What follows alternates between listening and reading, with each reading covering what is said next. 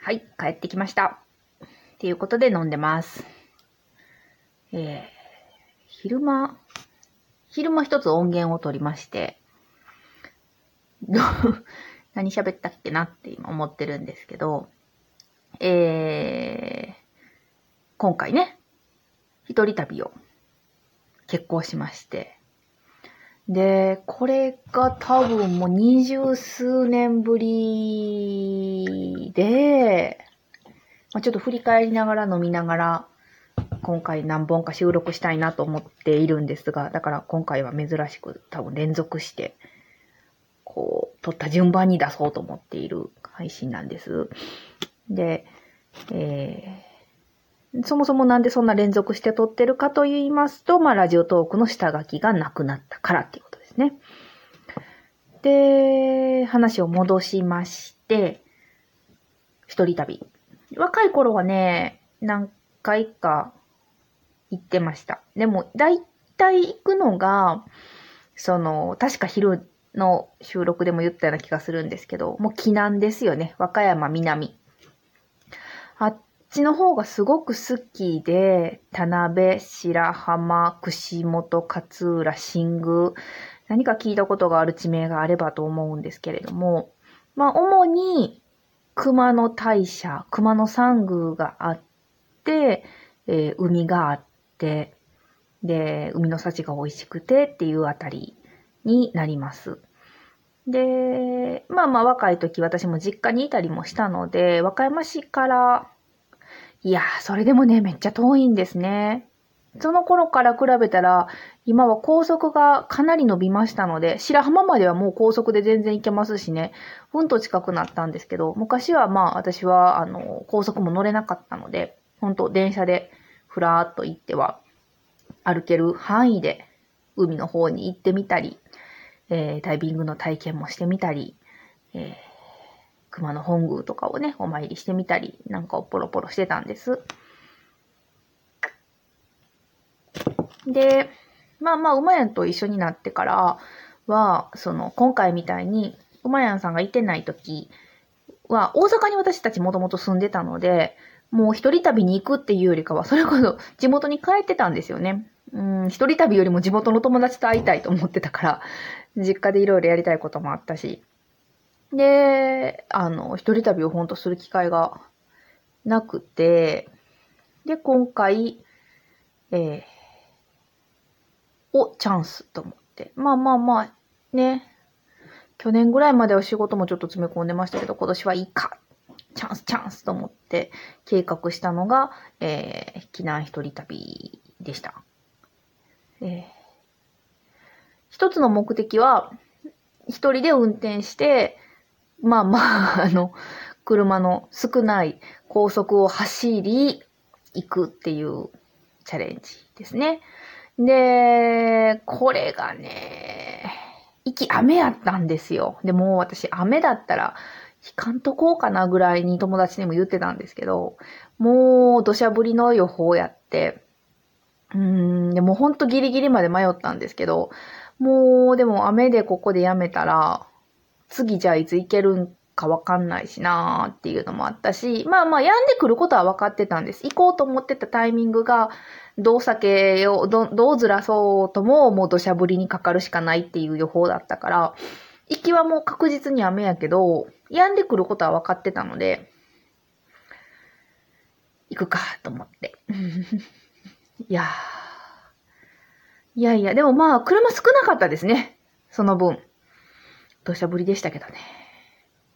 よかった。無事に着いて。で、まあまあ、雨だったので、もともと晴れてたらこことこことって思ってたスポットはちょっと変更したりしながら、えー、地元のね、絶飯に行ってみたり、温泉行ってみたり、そういう形で過ごしつつ、最終的にはまあ熊野古道を歩くところまで、えー、まあまあまあまあまあ、結構盛りだくさんの充実した旅になりました。なんていうか、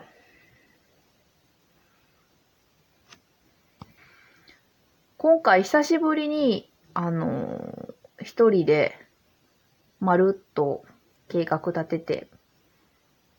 行ったので、なんていうかな。よくこう旅系のポッドキャストとか、まあ馬屋もよく言ってますけど、その、行くまでにいろいろ考えるのが楽しいみたいな話されるじゃないですか。あの気持ちをすごい思い出しましたね。久しぶりにね。私、もともとは、でも一人旅の時も、えー、あんまり計画しせずに、あの、行き当たりばったりで行って、なんとなくこう旅行してくるっていう、うん、そういう感じだったたんですけど、今回はまあまあ、あの、時間内にいろいろ回りたいっていうこともあったので、結構調べて行ったんです。で、ここのスポット行って、あそこ行って、あ、ここもいいなとか結構いろいろ考えてたし、最終的にお天気の都合で、あ、ここ無理かもとか、結構ギリギリまでいろいろあれこれ考えてたので、なんかね、でもそのすべてがね、楽しかったですね。いやー、こういうの久しぶりやなーって。で、行けなかったスポットもあるし、逆に行っだけど、ちょっと曇ってたから今度晴れてからもう一回行きたいなっていうところもあるから、そこはこう、本でも何度も繰り返し読むし、なん、なんていうかこう、気に入ったことを繰り返すタイプの私なので、えー、今回行ったところはね、ほんと、あと3、4回は、普通にこう、新鮮に遊びに行きたいなって思える。うん、もう結構、ほんと気に入りましたね。あの、海はすごく綺麗だったし、あの、避難のね、何が好きって、本当に海が近いんです。国道42号線がずっと海沿いを走っていて、えー、JR も海沿いをずっと南の方を走るので、車窓からずっと綺麗な太平洋が見えるんですよ。で、その海と反対側はもうすぐ森で、その向こうは熊野に続く、結構、結構壮大な山です。なんていうか、その感じがすごい好きなんですよね。うまく言えんやけど、海と山のこう、バランスがすごいいい。で、場所場所に、えー、行けば、ちょっと島なんかもあるんですが、今回ね、あの、行った温泉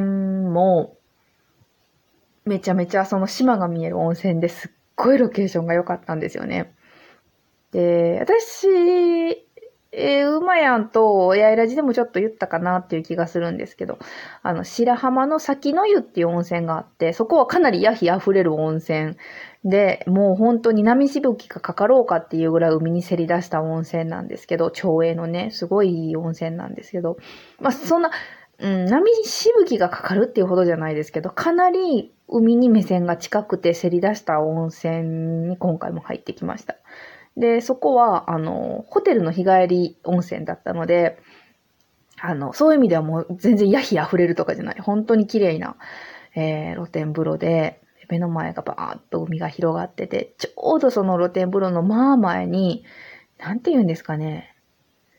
いや、そりゃこれ神感じちゃうよね、みたいな、すごく綺麗な形の島が目の前にあるんですよ。本当に近いところにね。確か、実際なんか神話も残ってたと思います。うんと、うん、鏡餅の下のペターンと丸いもう凹凸が何にもないペターンと丸いような形をした島で、ずーっと森がね、こんもりしてて。で、私が温泉に入った時は、雨は止んでたんですけど、まだちょっと雲がかかってて、割と海も荒れてて。で、えでも、こう、空の高いところは少し雲が切れて、えー、青空が見え始めてて、雲のグラデーションと、海も本当にこうちょっと濁ったようなところから深い青までのグラデーションに結構ザバーンザバーンみたいな感じで 波しぶきが細かい白いしぶきが立っててでそのもう目の前がね本当にこう神々しいような綺麗な形の島でいやーずっと見てられるなと うん。で、そこが、つぼ湯、露天風呂の部分につぼ湯もあったんです。で、つぼ湯はなんと源泉かけ流しで、ちょっとぬるめのお湯で、で、まあ、時間もね、日帰りで変な時間に行ったからっていうのもあったと思うんですけども、ほぼほぼ貸し切りでしたね。だからもう貸し切りで、源泉かけ流しのつぼ湯入って、あー、すごい波の音聞きながらぼーっとね、うん、温泉入って。いやー、最高でしたね。今回それで本も一冊持って行ったんです。結構分厚めの本を持って行ったんですけど、あのーまあ、雨でね、いくつかあの行けないスポットもあったっていうこともあって、えー長めに海が見えるカフェとかにも入って本を読んでたので、結局ね、その一冊はもう読んでしまいました。割と分厚い本持って行ったんですけど、あでもそれもなんか懐かしかったですね。昔そうそう若い頃は本当に旅行といえば、いつも持っていく本と新しい本一冊、もうぐっと集中して読みたい本一冊持って行って、旅行先で、ね、何もすることないっていうか、別に家事もしなくていいし、仕事のことも忘れて、みたいな感じだから、ぐっとこう本を読む。うん、そうだ、昔もそうやってたなぁと思いながら読んでたら、読んじゃいましたね。結構かかると思ってた本だったんですけどね、びっくりした。もう一冊持っていけばよかったなって後から思うぐらいサクサク読書が進みました。いやいやいやいや、まあそんな形で、えー本当にね、景色のいい場所に行ってきたよというお話で。